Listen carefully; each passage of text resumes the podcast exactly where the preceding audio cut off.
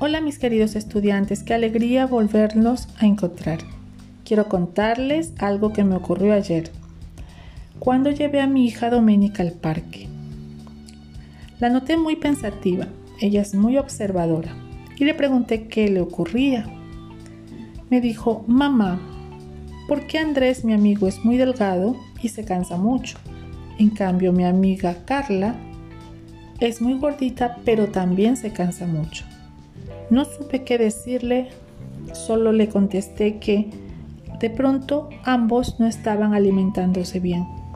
A lo mejor Carla come mucho, pero alimentos ricos en grasa que no le hacen bien a su organismo y le quitan agilidad. En cambio Andrés puede que esté comiendo muy poco, lo que tampoco le da energías suficientes a su organismo.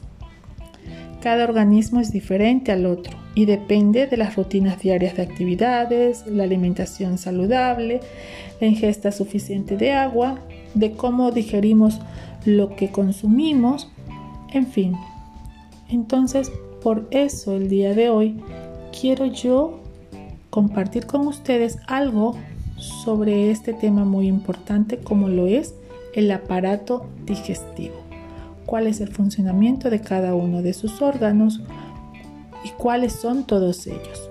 Así es que los invito a observar el material preparado para que ustedes también tengan una idea de lo importante que es mantener nuestro organismo saludable a través de una buena alimentación.